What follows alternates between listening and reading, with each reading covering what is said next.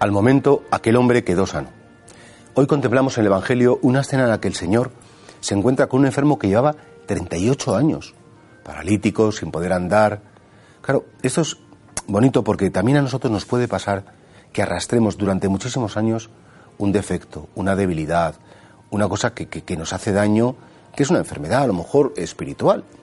Y como que nos hemos rendido, oh, Dios mío, tantos años con esta falta de carácter, tantos años con esta debilidad, tantos años con este defecto, y me parece, como tengo la impresión, como que me voy a morir así, que, que, nunca voy a poder cambiar. Hemos perdido como la fe en la posibilidad de que el Señor intervenga, pero Jesús se encuentra cara a cara con este hombre y algo cambia. Ese encuentro con Jesús ha sido distinto. Y ese encuentro con Jesús efectivamente pues cambia su situación. Nosotros no podemos perder nunca la esperanza. A veces incluso el Señor permite que, que una herida, una enfermedad, no solamente física, a lo mejor también mental o espiritual, nos acompañe durante muchísimos años para que seamos probados, para que seamos realmente humildes, para que, bueno, nos demos cuenta que por nosotros mismos no podemos nada.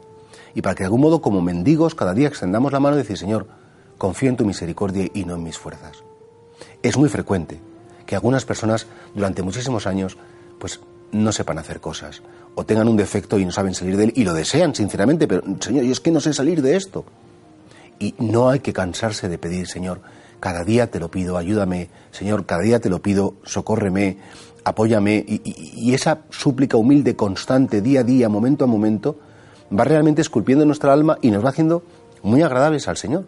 Y efectivamente vamos preparando el alma igual que, que la fruta necesita de muchos días de sol para estar madura y que al final pueda, pueda ser disfrutada. Así nuestra alma tal vez necesite de muchos días de humildad para ir madurando y para, para llenarnos al final de la gracia suficiente para alcanzar ese don de Dios, esa curación que tanto deseamos. Y por eso, nunca perder la esperanza ante nuestros propios, o incluso ante los defectos de familiares. Señores, que este familiar tiene un carácter, está amargado, es difícil, no hay modo de entrar con él, es que esto no va a cambiar nunca. Y dices, no, no es verdad. No es verdad. Hay gente que el Señor permite que esté prácticamente toda su vida sometida a, a una debilidad muy hiriente y cuando el Señor quiere, y, el alma se deja, se produce ese cambio. Porque el Señor es muy poderoso y porque el Señor es el dueño de todo y también de nuestro interior. Esto me lleva 38 años, paralítico, hasta que tiene un encuentro nuevo con Jesús.